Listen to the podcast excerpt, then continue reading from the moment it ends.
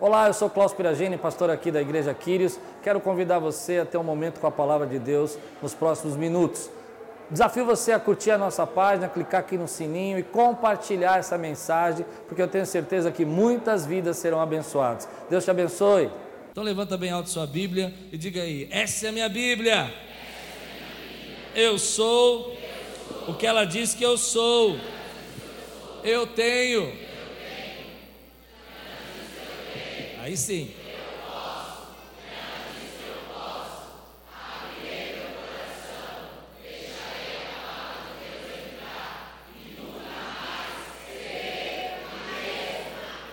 Amém. Ô oh, glória. Ó. Vamos combinar um negócio para ficar mais legal? Toda vez que você tiver um choque de realidade, você olha para o teu irmão e fala: choque de realidade. Mas não é para o outro, né? Não é para você falar, tá vendo? Você precisa disso. Não, é para você. É você que tinha que ouvir. Por que a minha sogra não veio nesse culto hoje? É. Não é assim? Não é? Gênesis capítulo 2, versículos 8 a 25. Se você está pronto, diga estou pronto. Amém. Estava com saudade de pregar. Pastor Anderson, essa igreja agradece por o senhor existir, viu? Amém? Celso, não fica com ciúmes, essa igreja agradece para você existir. É só para fazer piada. Celso. Vamos lá. Ora, o Senhor Deus tinha plantado um jardim no Éden para os lados do leste, e ali colocou o homem que formara. Então o Senhor Deus fez nascer do solo todo tipo de árvore agradáveis aos olhos e boas para o alimento. E no meio do jardim estavam a árvore da vida e a árvore do conhecimento do bem e do mal. Repete comigo: do bem e do mal.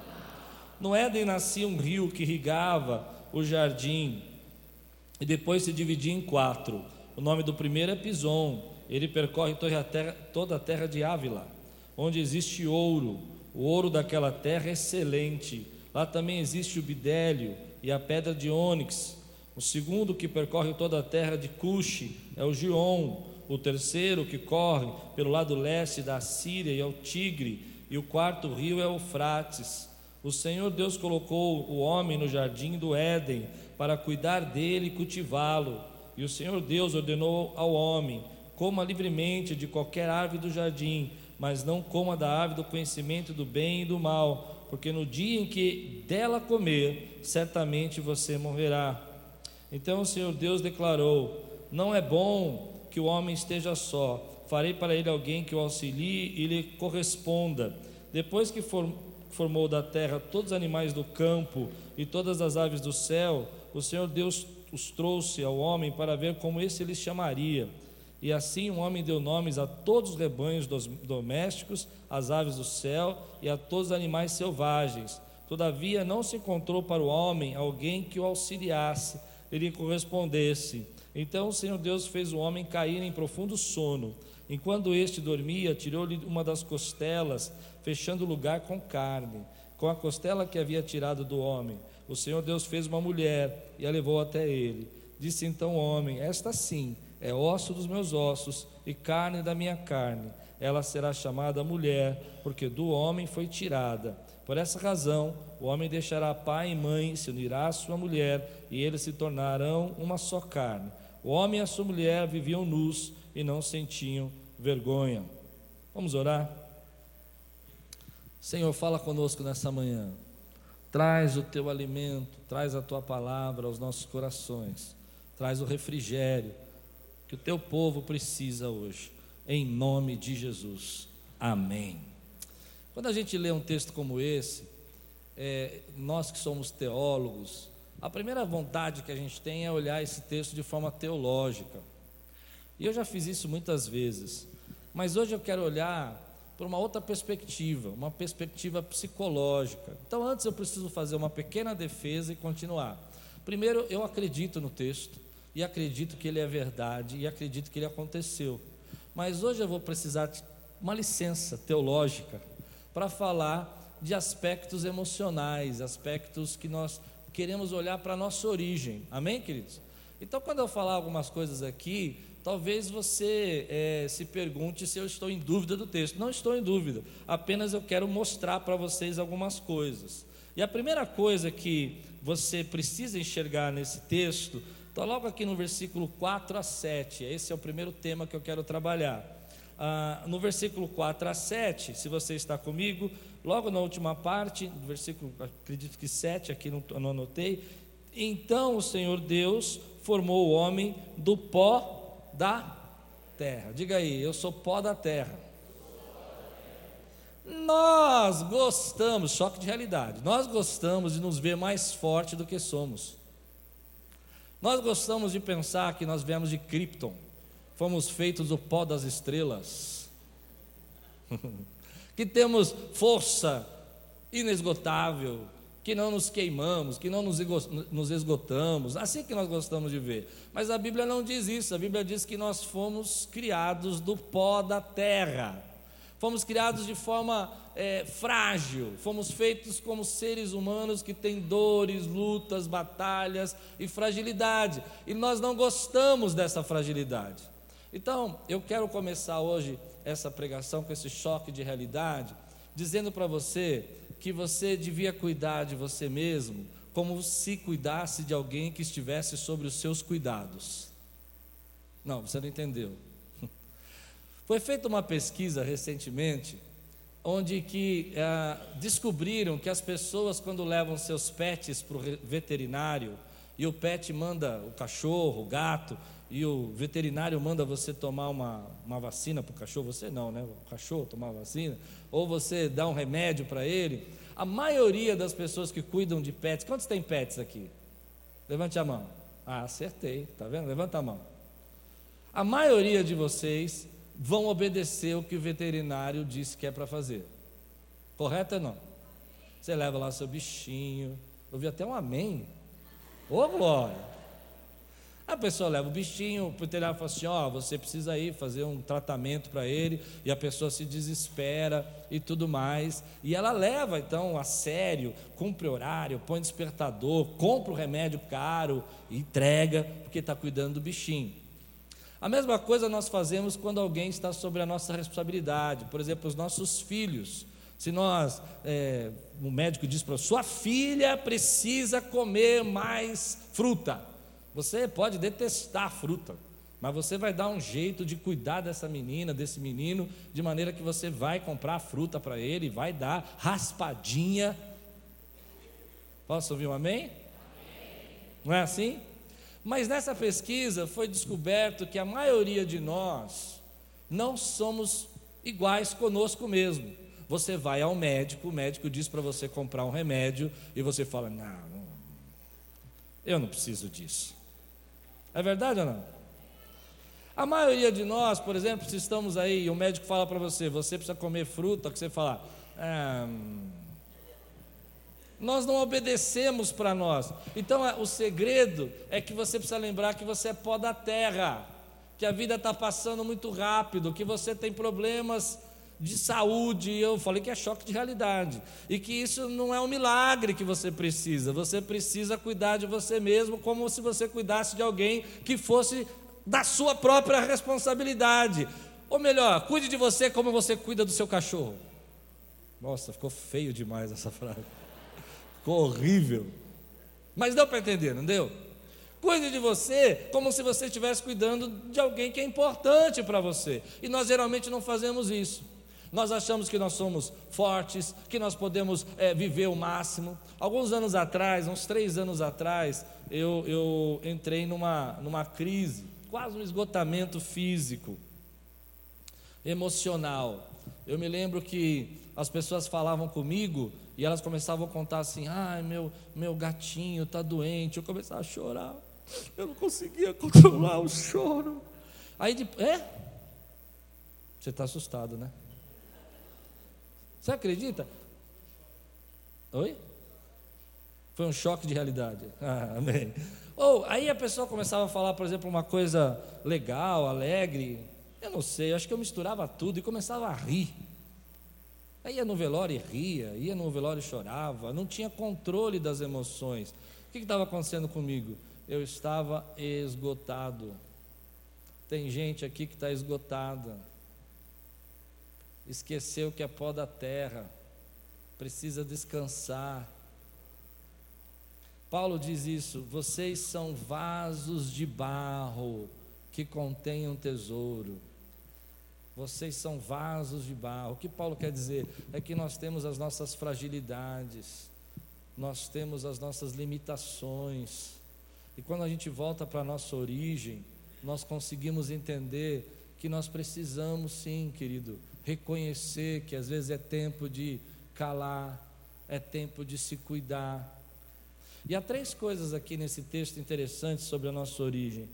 E eu vou dizer porque eu estou baseado em pesquisas científicas. A primeira é que nós somos pó na terra, ou seja, nós temos uma relação direta com a criação de Deus. É por isso que você se sente mais em paz quando você está no lugar cheio de verde. É por isso que você fica feliz quando vai para a praia e vê as ondinhas. É por isso que você fica bem quando toma sol. Tudo que nós não fazemos. Tudo que nós não fazemos. Na nossa origem nós fomos perdendo isso. Nós fomos distanciando da nossa origem, então nós às vezes ficamos seis meses, um ano sem tomar sol, sem ir num parque público, sem ir numa área verde, sem sentar numa grama, sem pôr o pé no chão, sem entrar em contato com a nossa, a nossa natureza. E aí eu já falei isso algumas vezes aqui, mas como tem muita gente nova, vou pedir licença para falar de novo. Nós vivemos em caixas. E nós não fomos criados para viver em caixa, nós fomos criados para viver em jardim. Quem pode dizer amém por isso, querido? E nós estamos em caixa. Então teu filho está doente. Por quê? Porque ele foi criado para ser criado no jardim e ele está sendo criado em caixas, porque você quer protegê-lo. E quais são as caixas que eu estou falando? Ele acorda de manhã numa caixa que a gente chama cama, mas ele está numa caixa maior que é o quarto. E ele sai dessa caixa maior e vai para outra caixa que a gente chama cozinha. E lá ele pega o café da manhã numa caixa pequena, quadradinha, que a gente chama micro-ondas.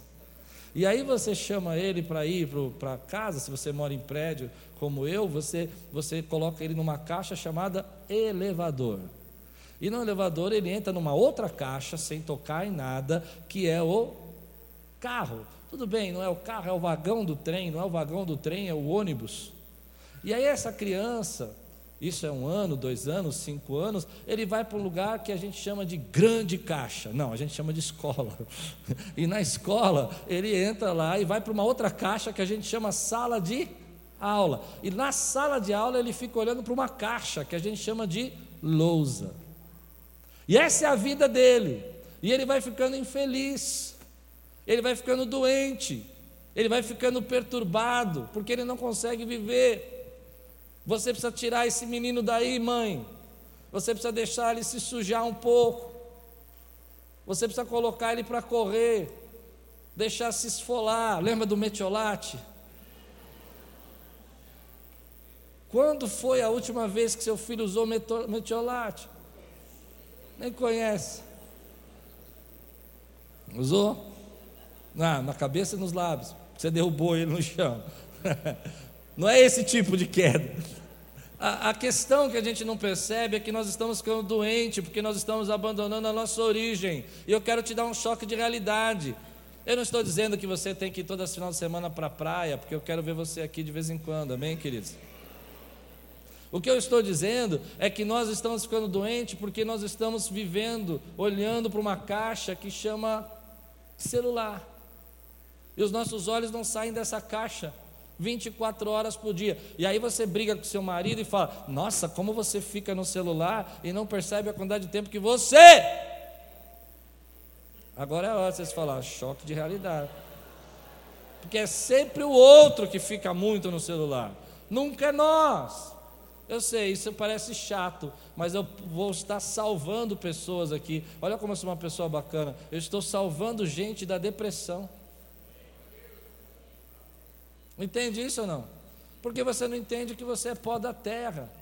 E você precisa. Outra coisa que o texto fala, que as maiores pesquisas hoje já defendem isso, é que a Bíblia diz que Adão foi colocado nesse jardim, nós fomos criados para viver no jardim, não em caixas, nós fomos criados para é, cultivar a terra, e nós fomos criados então para comer muito salgadinho e churrasco. Certo? Não, a Bíblia está dizendo para nós que nós devemos nos cultivar a terra para quê? Para nos alimentar do que nasce da terra. Eu sabia que vocês iam ficar bravos comigo. Calma, estou só na primeira parte, tem mais quatro. Amém? E você não gosta de comer nada que é da terra. Fizeram uma pesquisa muito interessante isso e, e eu acredito nisso.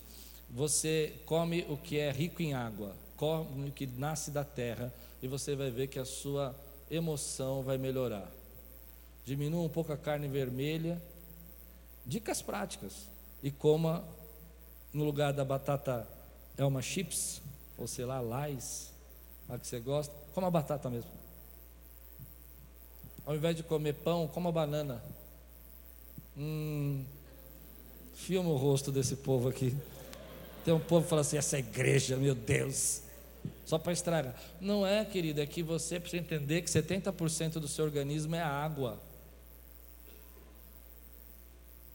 E você precisa comer comidas ricas em água. E aí você começa a processar, tá mal, tá pesado, no sentido de se sentir. Eu não estou falando de, de peso de gordura, estou falando de se sentir cansado pela digestão, pelo processo organismo tenso, não consegue alimentar, não consegue digerir o que você come, porque você é, acaba com as traquinas e os órgãos da sua. Quantos estão entendendo o que eu estou pregando aqui?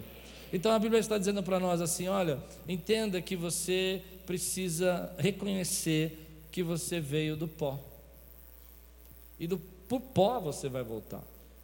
E nesse intervalo entre o pó que você veio e o pó que você vai voltar, tem uma linha aí que você precisa cuidar de você.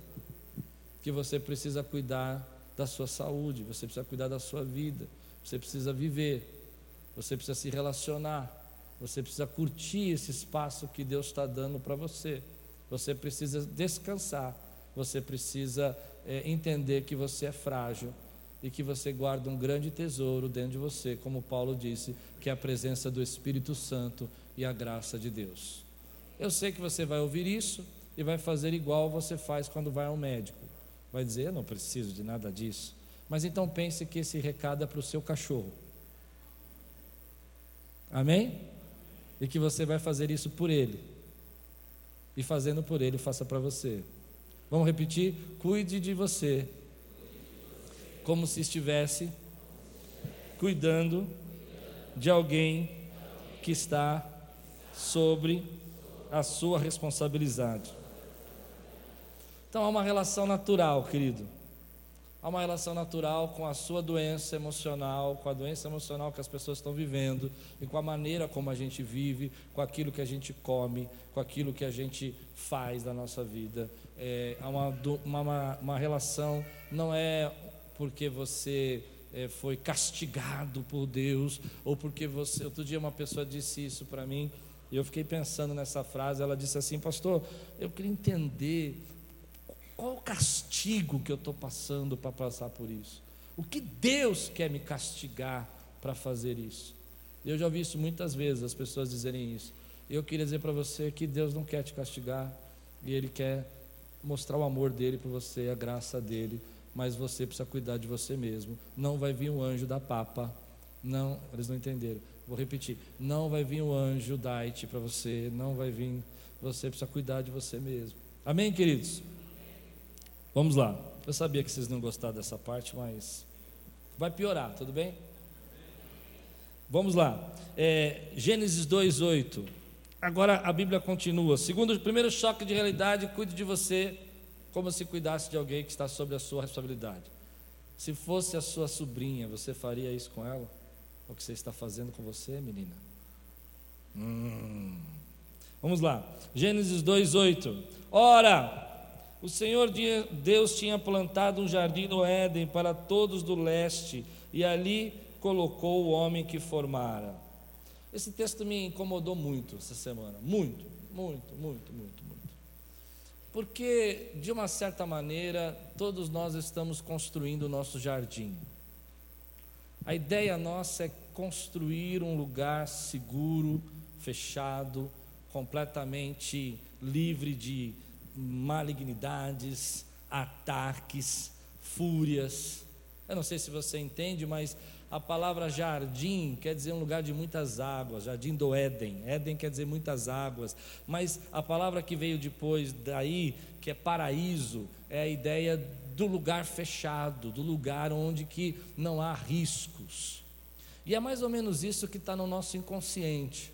É pegar a nossa família e ir para esse lugar onde um dia Deus nos colocou, que seria o jardim, seria um lugar é, completamente ordenado, pacífico, sem problemas, sem ataques. Pegar os nossos filhos, eu vejo algumas mães que os nenês acabaram de nascer e essa é uma opinião, é um choque de realidade, elas querem é, criar um ambiente para os seus filhos onde que eles estejam completamente seguros, não haja nenhum tipo de desordem, que eles não consigam ter nenhum. Eu não estou dizendo que você é, não precisa criar um ambiente agradável, mas eles exageram nesse jardim. E aí que está o segredo, aí que está a chave do que eu quero dizer. Então nós queremos que os nossos filhos sejam completamente é, protegidos, eles não sofram bullying, eles não passam por batalha, eles não tenham nenhum tipo de descontentamento, não tenham nenhum tipo de, de desordem na criação, ninguém fale algo para eles que ofenda, e se alguém falar, a nós como pais, nós, nós queremos que esse lugar que nós estamos criando para eles seja protegido e nós vamos expulsar essa pessoa de perto dele que está causando mal para esse jardim. Da mesma maneira, nós fazemos isso conosco. Nós queremos que o nosso, nossa vida seja um jardim fechado, um jardim secreto, onde não haja nenhum tipo de interpérie, dificuldades, problemas, seja tudo uma ordem, a vida seja pacífica. E nós estamos ficando ansiosos porque os nossos jardins estão sendo ameaçados. E você está ansioso hoje porque você não consegue prever o que pode acontecer nesse jardim jardim. Quantos estão entendendo? Nós queremos voltar para um lugar que é um jardim fechado, que fomos expulsos. Não, você não entendeu, eu vou explicar. Nós fomos expulsos desse lugar seguro, que não havia problemas, e esse lugar é onde que nós queremos voltar, e é isso que nós queremos fazer na nossa vida. Nós não queremos que ninguém nos fale algo que nos, nos ofenda ou que nos dê um choque de realidade, porque nós queremos construir o nosso jardim. E essa semana eu fiquei pensando muito sobre isso, porque quase sempre, quase todo dia, quase todo mês, quase toda semana, no jardim que você está construindo, que é a sua vida, tem serpentes. Porque a serpente estava no jardim, e o jardim era do Éden, e ela estava andando lá. Mas agora nós estamos fora do jardim, e fora do jardim tem muito mais serpentes. Quantos conseguem entender?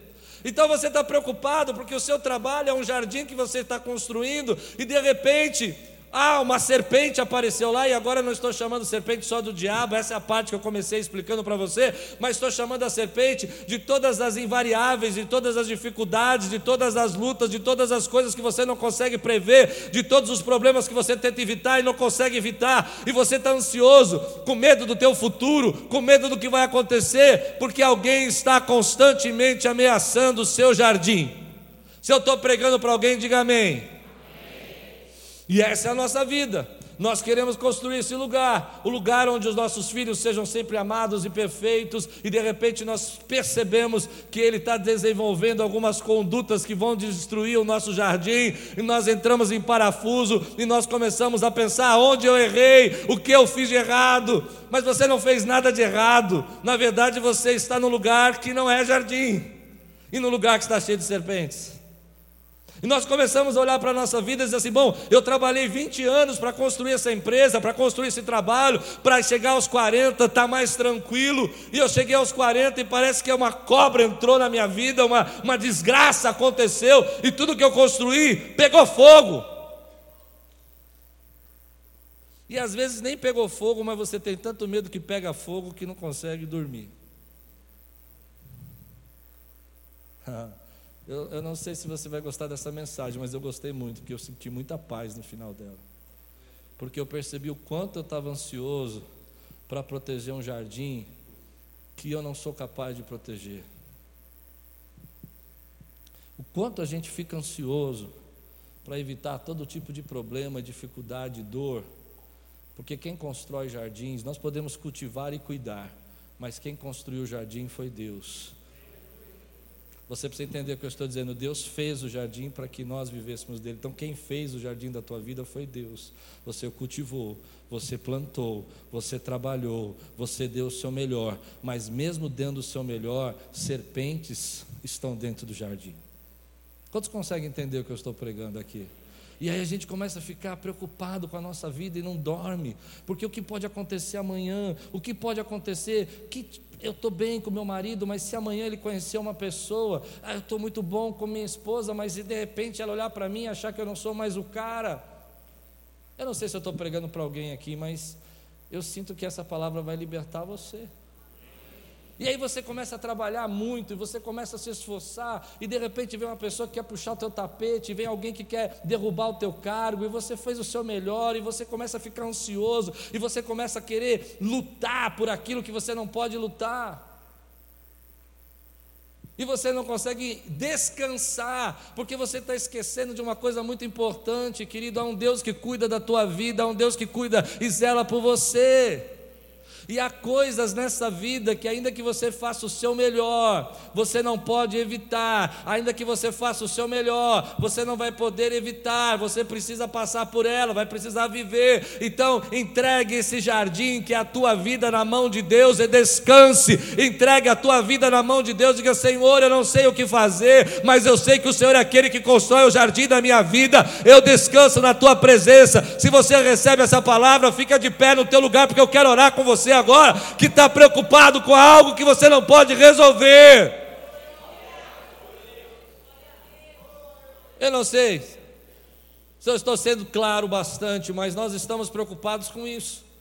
Nós queremos esse lugar seguro, que nós fomos expulsos. Consegue entender? Nós queremos esse lugar onde não há dúvida, dor, problema, sofrimento, nós queremos sucesso, mas não queremos desconforto, nós queremos crescimento, mas não queremos passar por luta para crescer. E o choque da realidade é esse: fomos expulsos desse lugar. Um dia vamos voltar para lá, mas pela graça do Senhor, pela vontade de Deus. Então a tua vida, aquilo que você não pode resolver, levante sua mão e diga aquilo, aquilo que eu não posso resolver, o futuro que eu não posso prever, o jardim que eu não posso proteger eu confio num Deus maravilhoso, poderoso, que cuida da minha vida. Dá um grande glória a Deus agora e entrega esse jardim na mão do Senhor, meu irmão. Oh, eu quero ouvir você dar um brado aqui de libertação. Dê um brado de libertação. Aleluia. Pode sentar. Eu quero ir mais fundo nisso, posso? Nós ficamos tão paranoicos com esse jardim, você entendeu isso, Elisângela? Tão paranoico com esse jardim, tão paranoico, que nós queremos controlar tudo. Não, você não entendeu. Nós ficamos tão paranoicos que nós queremos controlar tudo. Nós queremos que a nossa vida esteja de acordo com aquilo. Porque se eu te controlar muito bem, você não vai me ferir. Se eu controlar muito bem, o meu casamento você não vai trair. Eu sei. Choque de realidade. Mas é verdade isso. Se eu te controlar muito bem no meu trabalho, você não vai puxar meu tapete. Onde você foi? O que, você falou? O que, você está no celular? O que você está andando? Como é que é? É verdade?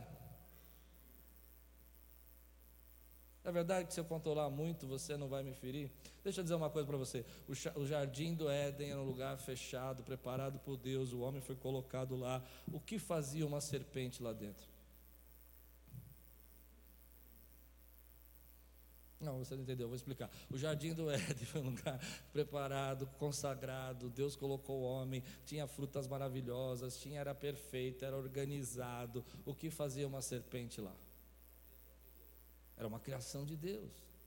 Mas o que fazia ela lá? Por que, que Deus permitiu ela estar lá dentro? Deixa eu explicar o que eu estou pensando. O que Deus permitiu ela estar lá dentro? Porque as serpentes estão por aí. E elas não estão só no jardim, elas estão no deserto. A Bíblia diz que Jesus foi levado pelo Espírito até o deserto, e no deserto ele foi tentado. No deserto tinha uma serpente esperando Jesus. Serpentes estão nos jardins, serpentes estão no deserto. Consegue entender? Serpentes estão por aí. E a gente quer controlar tudo. Nós pegamos os nossos filhos e não queremos que eles passem por nenhum tipo de represália, e quando fazemos isso, nós criamos a serpente dentro de casa. Ah, você não está entendendo. Porque nós infantilizamos, porque nós tiramos o direito de amadurecer, nós tiramos o direito dele de crescer, de ser revelado o que há no coração dele. Então nós começamos a ver que os nossos filhos às vezes não são perfeitos como nós gostaríamos, e ao invés de a gente trabalhar isso e orar por isso, nós começamos a negar e dizer a culpa é da escola, a culpa é do diretor, e às vezes é, às vezes não é. Às vezes é a gente que não quer enxergar porque está destruindo o jardim que você construiu. E você está perdendo o controle. Você está ficando inseguro. Porque a vida é assim. Você não sabe se na próxima árvore que você encostar vai ter uma serpente lá. Mas esse é o choque de realidade. O choque de realidade é que nós não conseguimos prever o que vai acontecer amanhã, mas nós podemos confiar num Deus que sustenta a nossa vida. O choque de realidade é que no meio desse jardim havia uma árvore chamada árvore da ciência do bem e do, diga comigo, do bem e do mal. Não era só a ciência do mal, era a ciência do bem também. Porque a graça de Deus está nos momentos que a gente menos espera. Você já imaginou se Eva tivesse pego desse fruto que era da ciência do bem e do mal e o fruto fosse só da ciência do mal? A desgraça que essa terra seria e a maneira como a gente já tem uma propensão para o mal isso seria multiplicado porque não teria ninguém com propensão para o bem. Então, deixa eu explicar para você. E essa é a parte que eu quero que você preste muita atenção. Nós queremos nos sentir seguro o tempo todo, mas às vezes nós somos levados pelo Espírito para o deserto. Consegue entender a tentação de Jesus? Estou falando da tentação de Jesus. Quem levou para o deserto foi o Espírito. E lá naquele lugar, a serpente se manifesta também. Ela não está só no jardim, mas está no deserto. E lá naquele lugar, Jesus é provado. E lá naquele lugar, ela tenta trazer o caos, ela tenta trazer a desordem, ela tenta trazer o pecado. Mas Jesus, que é o nosso libertador e o nosso salvador, nos mostrou que ele pôde vencer esse caos, essa desordem. E você também pode pela graça dele. Consegue entender? Agora, o que eu quero dizer é que às vezes nós vamos passar por momentos da nossa vida que nós não vamos conseguir prever. Talvez você esteja hoje no momento da sua vida que você não gostaria de estar. Você está ou no deserto, ou diante de um momento de completa transformação dos seus sonhos, aquilo que você esperava e você tentou organizar a vida inteira, virou uma grande confusão. E você começou a dizer para você que Deus não está com você. E você começou a dizer para você mesmo que não adianta nada cuidar do jardim. E você começou a se tornar uma pessoa cética, duvidosa. Porque quando a gente começa a ver o nosso jardim bagunçado, a gente começa a dizer: o que, que me valeu a pena servir a Deus? mas o crescimento,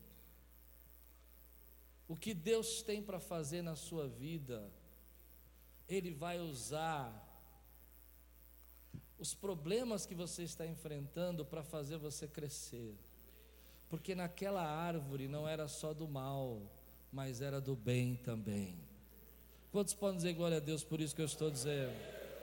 Então hoje, querido, às vezes nós vamos viver coisas que nós não podemos prever, mas no meio dessas coisas, Deus ainda vai trazer o bem sobre as nossas vidas, porque não é só mal, é bem também. Ou seja, você vai crescer, você vai enxergar as coisas que você não enxergava. Você está num momento da sua vida que você deu valor para tantas coisas, tentou proteger tanto seu jardim, que esqueceu de algumas coisas que eram importantes. Você achou que podia ser mais do que o pó da terra, e você não pode, esqueceu que é de Deus a sua dependência. E agora onde você está, você vai dizer dizer com todo o teu coração, com toda a tua fé: Ei, eu tenho um Pai que cuida de mim.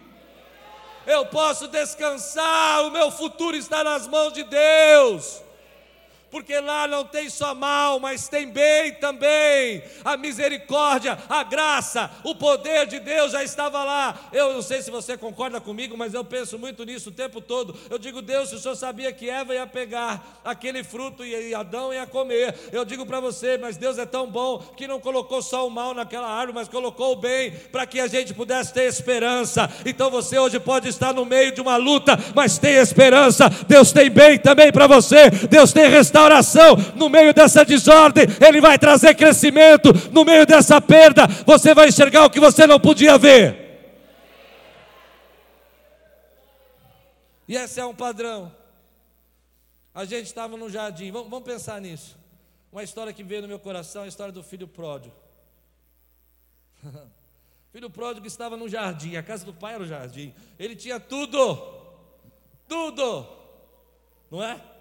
Comida, sustento, mas ele estava infeliz. Esse é o tema da semana que vem. Esse é o tema da semana que vem. Mas eu vou pegar ele aqui um pouquinho para a gente entender onde eu quero chegar. Então ele criou o caos na vida dele. Não criou? A vida dele não virou uma bagunça? Tinha tudo. Mas ele falou: Pai, me dá a tua herança, eu quero ir embora. Ele pegou o fruto. Ele comeu da mesma árvore.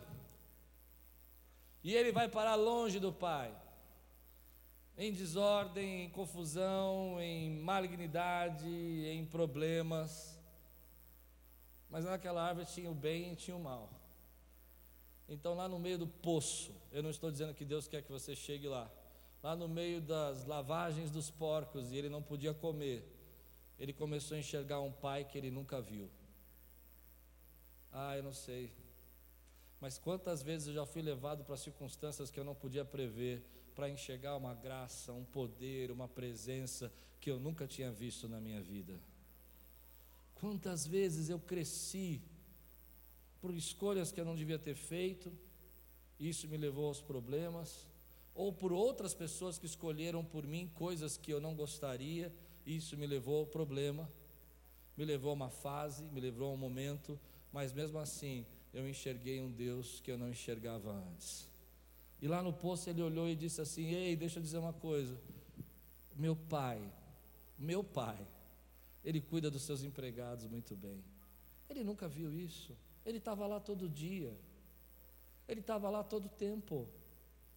Ele estava lá com o pai, dia a dia, mas ele não enxergava nada disso. Mas quando ele perde, quando ele entra num mundo que não era um mundo seguro, agradável, não era um jardim, mas era uma grande confusão. Ele lembra que ele já tinha tudo. E a gente não é assim também? Nós não somos assim também?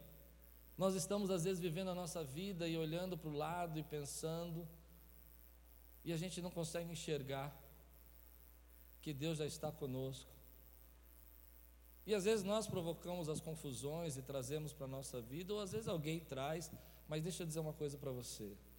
Aonde você está?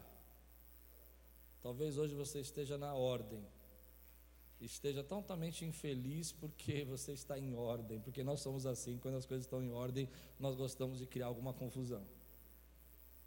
E você foi para a desordem, ou seja, está passando por um problema, está vivendo uma coisa que você não gostaria de viver, mas existe um processo de Deus na sua vida. Deus vai pegar você aonde você está e vai levar você de volta com maior conhecimento, com maior graça, com maior bênção para aquilo que Deus preparou para você. Quantos creem nessa palavra de glória a Deus? Você cresce na instabilidade. Você cresce nos momentos que você é atacado. A sua fé aumenta quando você não está seguro e você precisa depender. E num barco seguro ninguém precisa acordar Jesus, mas num barco em tempestade nós corremos para acordar Jesus, porque nós precisamos dele. Consegue entender o que eu estou pregando? Meu irmão, então deixa eu dizer uma coisa para você maravilhosa, poderosa. A graça de Deus está aí onde você está agora. Você está carregando um peso grande demais na sua vida, tentando proteger o jardim. Tenta, mas o teu trabalho não é proteger, é cultivar. Diga comigo, cultivar. Você está carregando um peso demais, porque quase sempre, quase sempre, alguém vai aparecer para pisar no teu jardim. E aí você fica angustiado e você quer vingança. E você quer dar o troco. Eu vou fazer igual ela fez, eu vou entrar no Facebook e vou postar uma frase. Porque ela destruiu a minha paz. Não é? Eu vou ser o stalker dela. Onde ela, agora ela foi, eu vou começar a zombar dos lugares onde ela postou.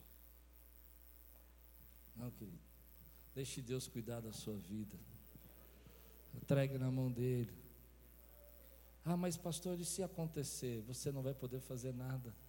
O melhor que você pode fazer é viver é dar o seu melhor, é fazer o seu melhor. E às vezes a gente não percebe que de tanto a gente querer cu cuidar do nosso jardim, a gente mesmo sufoca o jardim. Não é? A gente mesmo começa a pisar no jardim.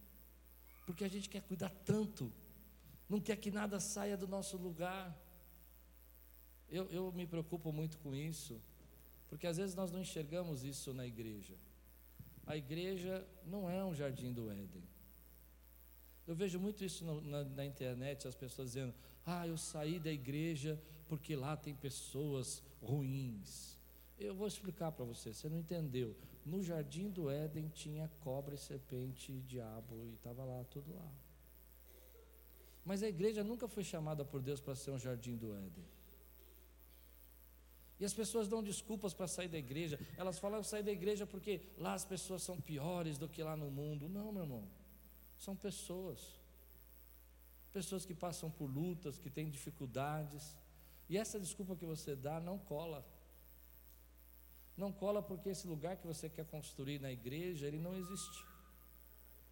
Ele está na sua utopia. Ele está no seu ideal. Nem a sua casa é esse jardim. Se você não cuidar, a serpente entra pela internet, ela entra pela televisão, ela entra para uma revista de consumo que você não consegue cancelar e todo mês você fica olhando, ah, eu preciso mais desse batom, eu preciso dessa sapatilha, preciso... A serpente entra aqui. Então, a palavra de hoje é: você está ficando doente, não consegue dormir à noite, você está ficando doente, não consegue ter paz. Você está ficando chato, agressivo, porque você acha que o seu trabalho é proteger. Eu não sei. Eu queria ir mais fundo. Você está se tornando uma pessoa tão ansiosa com tanto pânico,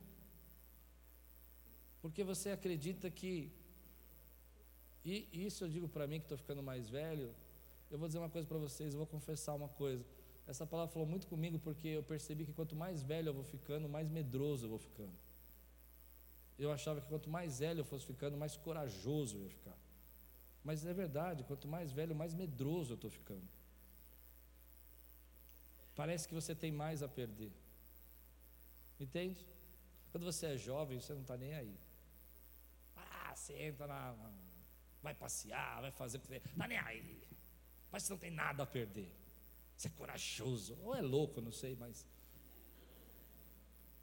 Mas quanto mais velho a gente vai ficando, parece que mais a gente cultivou o jardim, mais trabalho a gente passou, mais medroso a gente vai ficando. E tem gente em pânico. E eu vou tirar você do pânico agora. Pronto, preparado? Amém? Entregue o teu jardim hoje a Deus.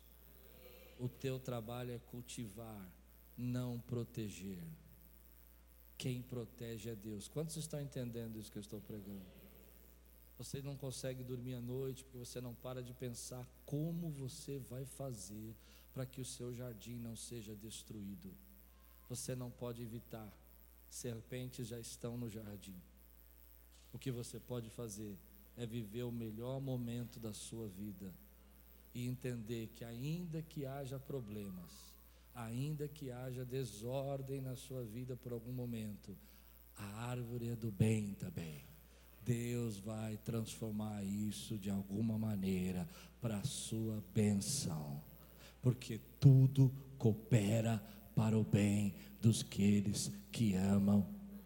Vamos dizer juntos: tudo coopera para o bem daqueles que amam a Deus.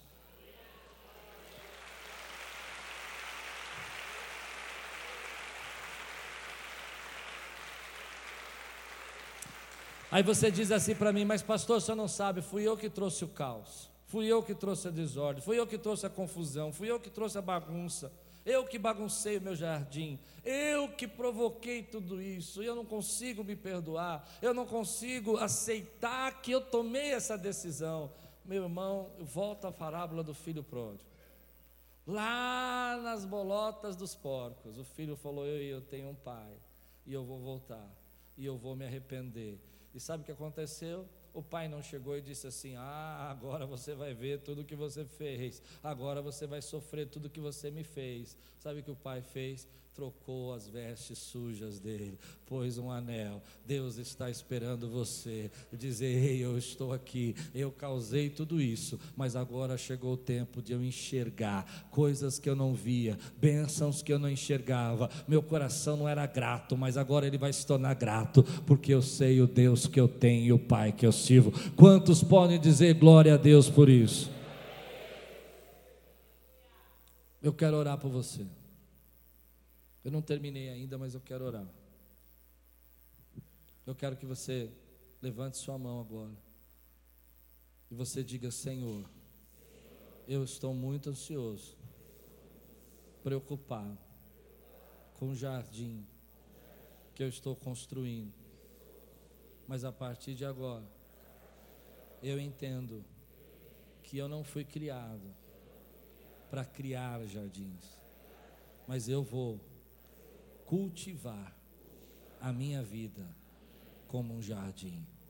Eu descanso naquele que é o meu pastor e creio que ele me fará viver em pastos verdejantes. Recebe paz na tua vida, meu irmão. Amém. Aleluia. Glória a Deus. Última parte.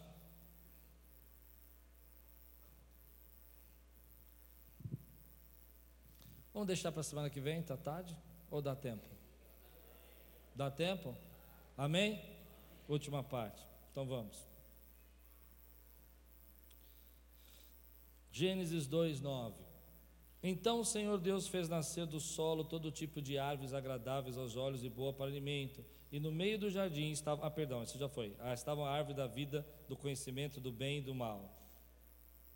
Agora vamos para Gênesis 2:15, e eu vou terminar com esse texto. O Senhor Deus colocou o homem no jardim do Éden para cuidar dele e cultivá-lo. Diga aí, cultivá-lo. Deixa eu dizer uma coisa sobre isso. Eu estava assistindo um programa essa semana, semana passada, sobre essas road trips. Eu acho isso, meu, meus olhos brilham quando eu vejo esses programas. É verdade, eu vou confessar o meu pecado. Eu vejo aqueles caras que saem por aí, um ano de mochilão. Eu falo, meu Deus, que sensacional. Dá até uma inveja, sabe? Estou confessando. Não dá uma inveja? Aí eu estava vendo um cara lá e ele tinha falado o seguinte, que ele estava quatro anos no YouTube, né, é, viajando, e ele ia contar o que ele fez para ficar quatro anos viajando sem trabalhar. Eu falei, meu Deus, que inveja, né? Quatro anos sem responsabilidade, sem preocupação, sem irmãozinho perturbando. É, pastor, pastor, pastor. É vida maravilhosa. É um desabafo. Aí o cara ficou o primeiro ano, ele contando, é verdade, está tá no YouTube, não, não, sei como é o nome do cara, mas o primeiro ano ele, ele ajuntou dinheiro, vendeu tudo, vendeu casa, vendeu não sei o que, pegou a namorada e vendeu tudo também, e foi viajar. Ficou um ano lá. Eu falei, sou eu, é a Lupe, numa Harley Davidson, na Rota 66. Oh! Ah, vai dizer que você nunca pensou nisso. Alguém aqui nunca pensou nisso, só o pastor Celso. Só ele. Sabia. Eu sabia que você nunca tinha pensado nisso. Ele não anda de moto, ele falou. Ah, podia ser um aqueles trailers, caminhões americanos. E aí ele conta que o primeiro ano o dinheiro acabou. Eu falei, é, tá vendo? Aquela inveja, né? Tá vendo? Sabia? Quebrou a cara. Aí ele falou, olha, mas aí quando o dinheiro acabou. Não, eu vou semana, daqui duas semanas eu vou falar sobre inveja. Hoje eu só estou deixando ser curioso. E aí eu, eu peguei e falei, não, aí ele falou assim, e aí acabou o dinheiro. Eu falei, é, bem feito. E aí ele falou: Mas aí eu tinha uma casa de uma herança da minha mãe e vendeu a casa, eu recebi maior grana e eu estou já quatro anos com esse dinheiro da minha mãe e da herança viajando. Eu falei: hum. Parece que está no nosso inconsciente coletivo a ideia de que nós temos que viver a vida, e viver a vida é sair por aí e não ter responsabilidade, e não ter cobrança, e não ter hora para fazer almoço. Ele não tem hora para. Ele não tem conta para pagar. Não é? Ele não tem, horário para acordar. Você acorda a hora que você quiser. Você acordar meio-dia, você acorda. Outro dia você acordar duas horas, você acorda. Ô oh, vida maravilhosa, né? Essa é a vida que Deus nos deu. Não, não é. Não é. Eu não sou contra. Acho que é uma experiência Acho que você pode fazer, como eu disse, meus olhinhos brilham quando eu escuto histórias assim. Mas é, existe uma questão aqui que a gente precisa de um choque de realidade. Deus nos criou com propósito. Deus nos criou para fazermos alguma coisa. Desde a nossa origem, Ele já nos colocou. E algumas pessoas cristãos interpretam mal essa a passagem da Bíblia, porque entendem que o trabalho é o castigo. Deus vai castigar você porque vai te dar um trabalho. Entendeu? Você trabalha porque você está na, na maldição da Eva. Tá ligado? Mas não. Antes da queda, Deus falou que colocou o homem no jardim para cultivar, para cuidar e para dar nomes. Ou seja, ele já tinha um propósito de Deus. Então eu fiquei imaginando a seguinte história: Todos nós aqui, no meu mundo tópico, não vamos, vamos ganhar uma grande herança. Uma vovó rica da Itália, uma vovó rica de Portugal, uma vovó rica da África, não importa, deixou uma herança maravilhosa para você. Amém? E agora todos nós vamos sair numa grande road trip. E vamos zombar de todas as pessoas que estão estudando 10 anos para serem médicos e vamos zombar de todos aqueles que estão passando 12 horas num centro de pesquisa tentando descobrir a cura do câncer. E vamos rir de todas as pessoas que acordam 6 horas da manhã e vão trabalhar de Uber para levar alguém para trabalhar. Porque agora nós estamos tendo a vida maravilhosa. Até que você precisa de uma cirurgia. E aí você precisa de uma cirurgia e você vai até uma jovem que estudou 10 anos enquanto você ficou na praia. Choque de realidade. Enquanto você tomou todas as ondas, nada contra ondas. E você olhou para ela, ele era sua amiga e ela ficava vendo você no Facebook. Hoje eu estou aqui, já tomei dois caixotes, hahaha. Esse é o meu terceiro espetinho de camarão. E você lá com a cara enfiada nos livros. Até que um dia Essa mesma jovem entra no seu consultório com uma dor de apêndice, pronta para morrer. E você olha para a tua vida e fala assim: é para isso que eu fui criado. Eu fui criado para abençoar essa pessoa. Parece que nós somos os tolos quando nós estamos fazendo alguma coisa produtiva hoje. Parece que é um castigo você ter um trabalho. Eu sei que você. Mas eu conversando com a minha filha outro dia, e minha filha é muito inteligente. Minha filha trabalha muito, as duas são inteligentíssimas, as duas trabalham muito, são esforçadas. E minha filha falou: Sabe, pai, às vezes eu fico pensando, a gente trabalha tanto na igreja e a gente ajuda tanto, às vezes dá vontade de sumir. Eu falei: Dá mesmo, filha, vamos sumir. Não, mas olha que interessante, ela estava falando. E aí eu vejo as minhas amigas da faculdade, todo final de semana elas estão na praia, eu estou lá na igreja. Eu falei, tadinha. Eu quase falei para ela, você quer ir para a praia essa semana? Mas eu entendi o que ela estava dizendo. Ela estava dizendo para mim: será que vale a pena eu, eu, eu me esforçar tanto? Essa é a pergunta que teu filho vai fazer quando você for pagar a faculdade dele. Por que, que eu não vou viver às suas custas para sempre? Por que, que você não pode me sustentar até os 40 anos? Quantos estão entendendo o que eu estou pregando?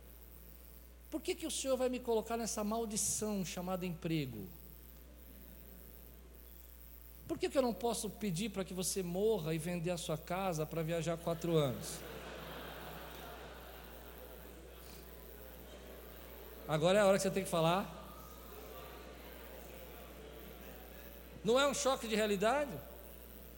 Por que, que eu não sou um abençoado e preciso pregar o Evangelho e tentar tirar você da depressão hoje, tentar tirar você do pânico, e eu não posso estar numa praia curtindo uma onda, vendendo uma mansão que a minha bisavó, que era rainha na Itália, deixou para mim, porque eu sou um castigado. Não, eu não sou um castigado, eu sou um escolhido. Valorize o que Deus colocou na sua vida. Valorize o emprego que Ele te deu, valorize a família que Ele te deu, valorize o propósito que Ele colocou na tua vida, valorize o que Ele chamou você para fazer. Nada contra se algumas pessoas podem viver assim, isso é um problema dela, uma escolha dela. Como eu disse, um dia, se eu puder, vou fazer uma road trip e você vai lembrar dessa mensagem e você vai dizer assim: Nossa, o pastor se desmentiu todinho. Não, não desmenti, não. Eu estou dizendo para você, preste atenção, que você tem um propósito. Eu louvo a Deus pelas pessoas que abriram mão de alguns finais de semana, ou abriram mão de viver em outro país, ou abriram mão de viver em outras, outras situações de vida, porque queriam pregar o Evangelho.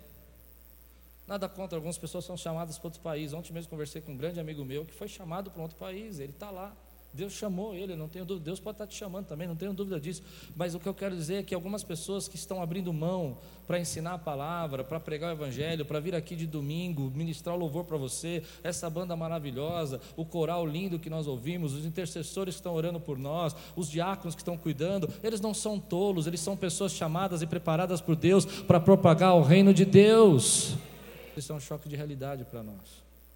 Nós não podemos ser maduros e esperar que as outras pessoas vão gerar todos os recursos de sustento e apoio, e nós só vamos receber isso.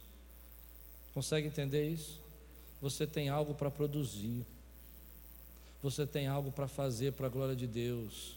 Você pode ser um Uber, ou pode ser um, um, um médico, ou pode ser, tanto faz. Aquilo que você faz tem um propósito. Quantos podem dizer glória a Deus por isso? Então nós vivemos um tempo onde as pessoas estão olhando para os outros. Eu sei que eu estou pegando pesado aqui. E nós que estamos tentando produzir algo, parecemos que somos os tolos. Mas nós não somos os tolos.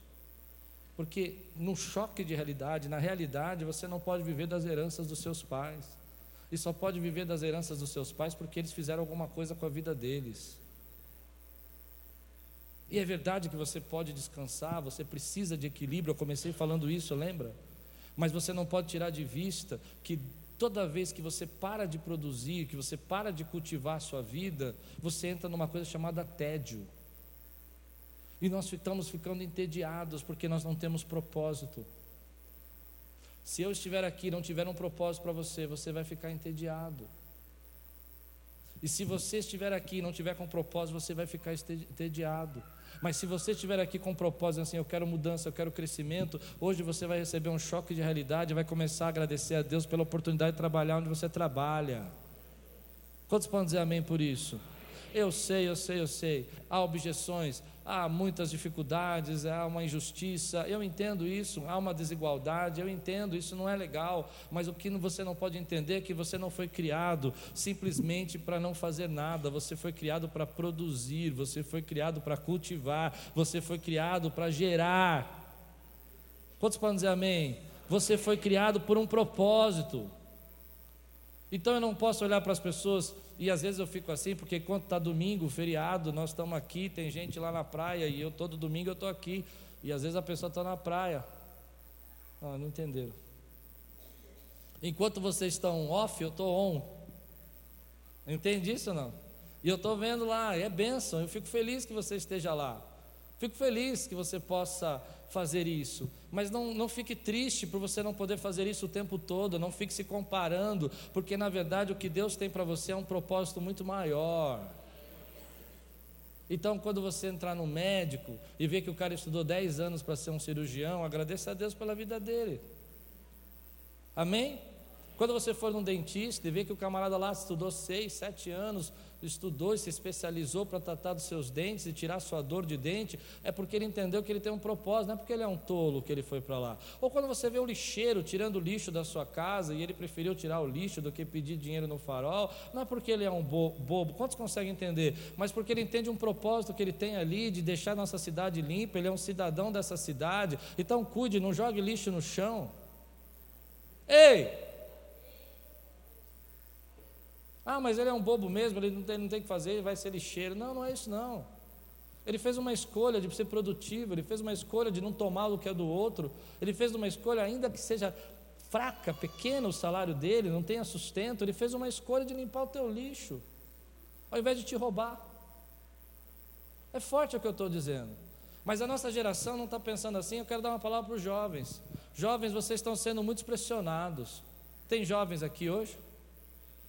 Vocês estão sendo pressionados, porque quanto mais vocês veem a vida e se dedicam e querem ser um biólogo, querem ser um cientista, querem estudar, há sempre alguém dando risada de você porque você não foi para as drogas, porque você não está comprando drogas com o dinheiro do seu pai. Não é essa a realidade que a gente vive? Mas você não é um tolo, não. Você está gerando uma cidade, você está construindo uma, uma, uma cidade onde possamos ser abençoados. Eu tenho certeza que um dia eu vou encontrar você eu tenho um sobrinho que ele é policial. E quando ele escolheu ser policial, muitas pessoas começaram a rir dele. E começaram a dizer assim: Nossa, você podia ter escolhido coisa melhor para a tua vida, você escolheu ser policial. E ele ouviu muita zombaria. Ah, você vai ser sempre assim, policial. E ele estudou muito para entrar no Barro Branco, ele estudou muito para fazer. E um dia eu falei assim para ele: Filho, eu quero dizer algo para você. Nós precisamos de bons policiais e precisamos de policiais cristãos também.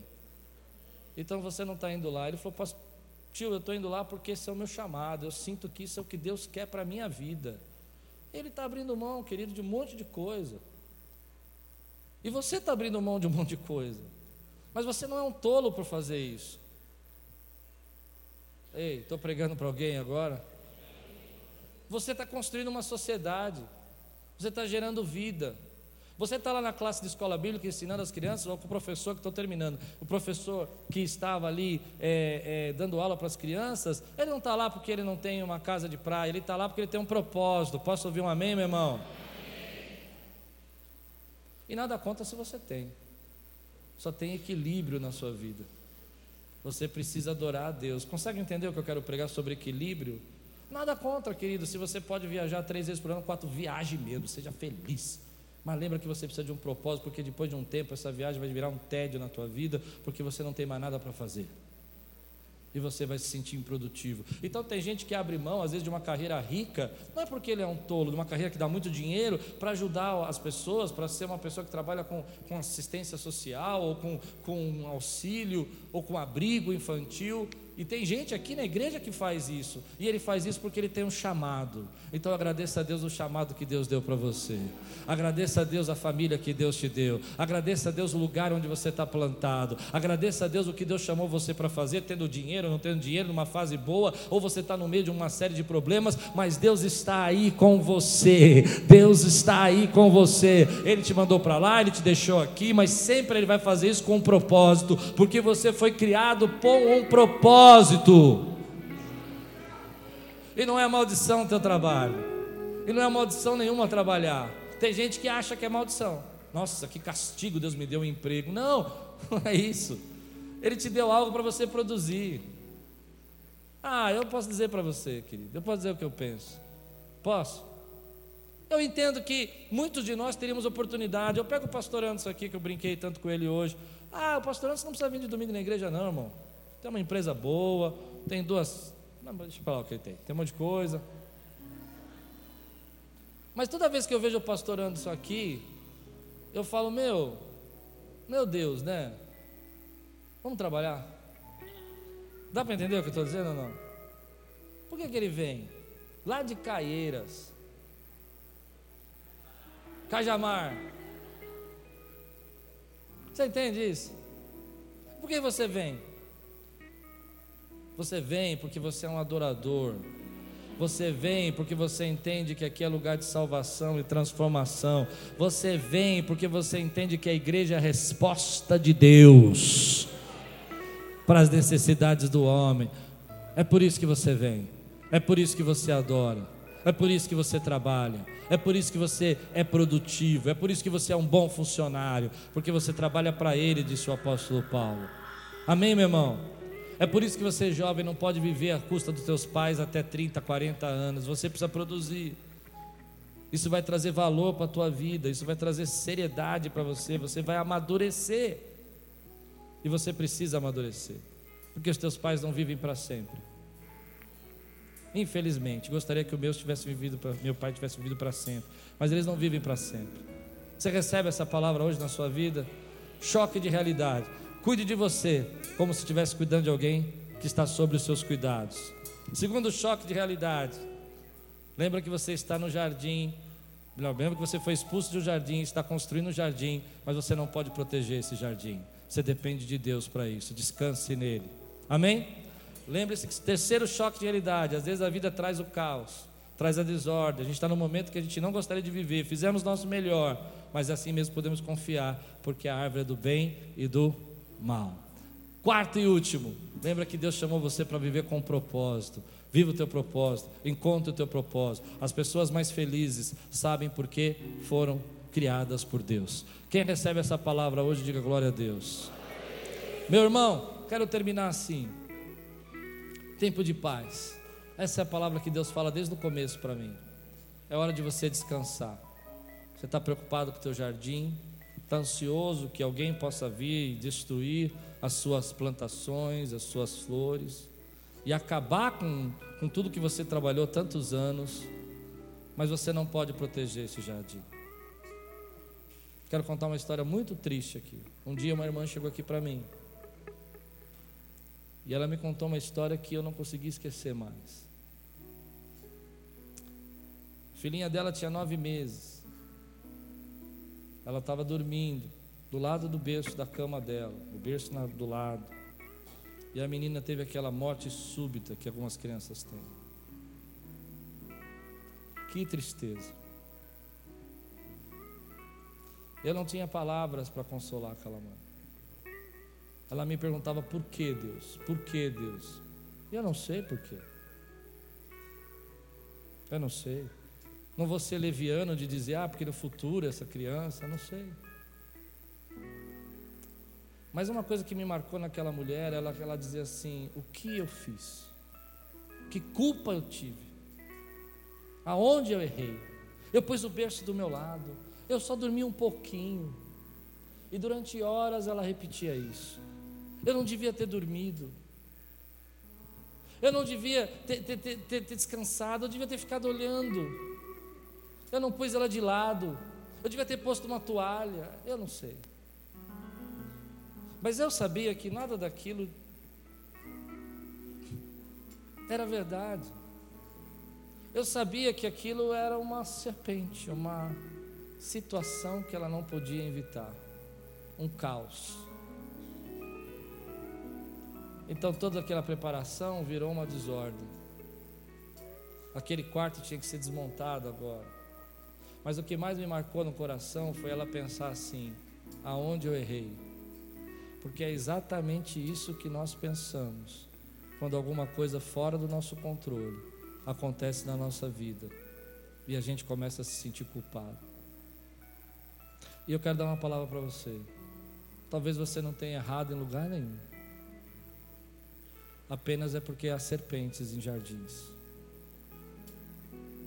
E você precisou passar por isso. Alguns anos depois, essa irmã que mora já no, no Nordeste, ela mandou uma foto para mim de uma filha linda que tinha nascido. Ela disse: Eu nunca vou esquecer a minha pequena que se foi, mas essa nasceu para trazer alegria ao meu coração. E assim é a nossa vida. Alguns anos atrás eu estava aqui, chegou uma jovem de 23 anos. E ela me deu um abraço apertado e falou: Pastor, só lembra de mim? Eu disse: Não, não. Eu vim aqui quando era bem pequena, pastor. Eu tinha 12, 13 anos. Minha mãe vinha aqui. Eu disse: É. E por que não vem mais? Ela disse: Porque eu morava no abrigo aqui da esquina. E as irmãs faziam sopa e a gente vinha comer, e as irmãs levavam comida e eu ia lá. E, e eu não tinha nada porque o barraco onde eu morava tinha pegado fogo. E nós viemos para cá e paramos bem do lado da igreja. Deus não é bom. O barraco pegou fogo. E aí ela pegou e disse assim para mim: então aqui eu fazia as oficinas de arte. A tia Lu está aqui. A tia Lu era Lupe. Aí ela dava aula na classe e eu aceitei a Jesus aqui.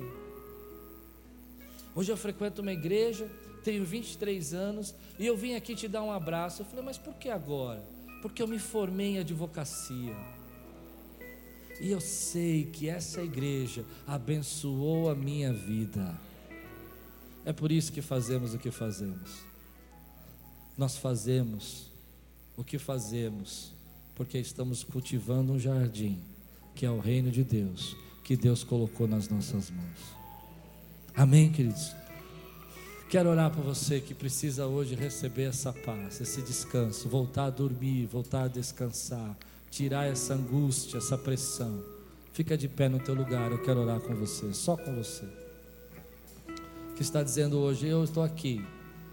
E eu estou tão preocupado em controle, Estou tão preocupado em manter. E eu estou esquecendo que eu não, eu não sou Deus. Eu não posso prever nada. Eu só posso confiar no Senhor. Todos vocês entendem que eu estou fazendo um apelo nessa manhã. Um apelo para que você seja curado da ansiedade. Que você viva melhor. Que você não se sinta um fracasso que tem que produzir, mas se sinta feliz por produzir.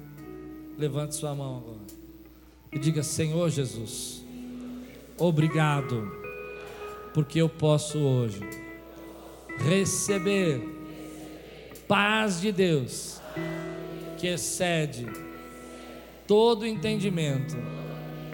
Eu coloco minha família, meu trabalho, minha saúde, meu sustento, meus filhos, meu futuro nas tuas mãos. E eu sei que só aí estou seguro. Dá um grande glória a Deus aqui, exalta.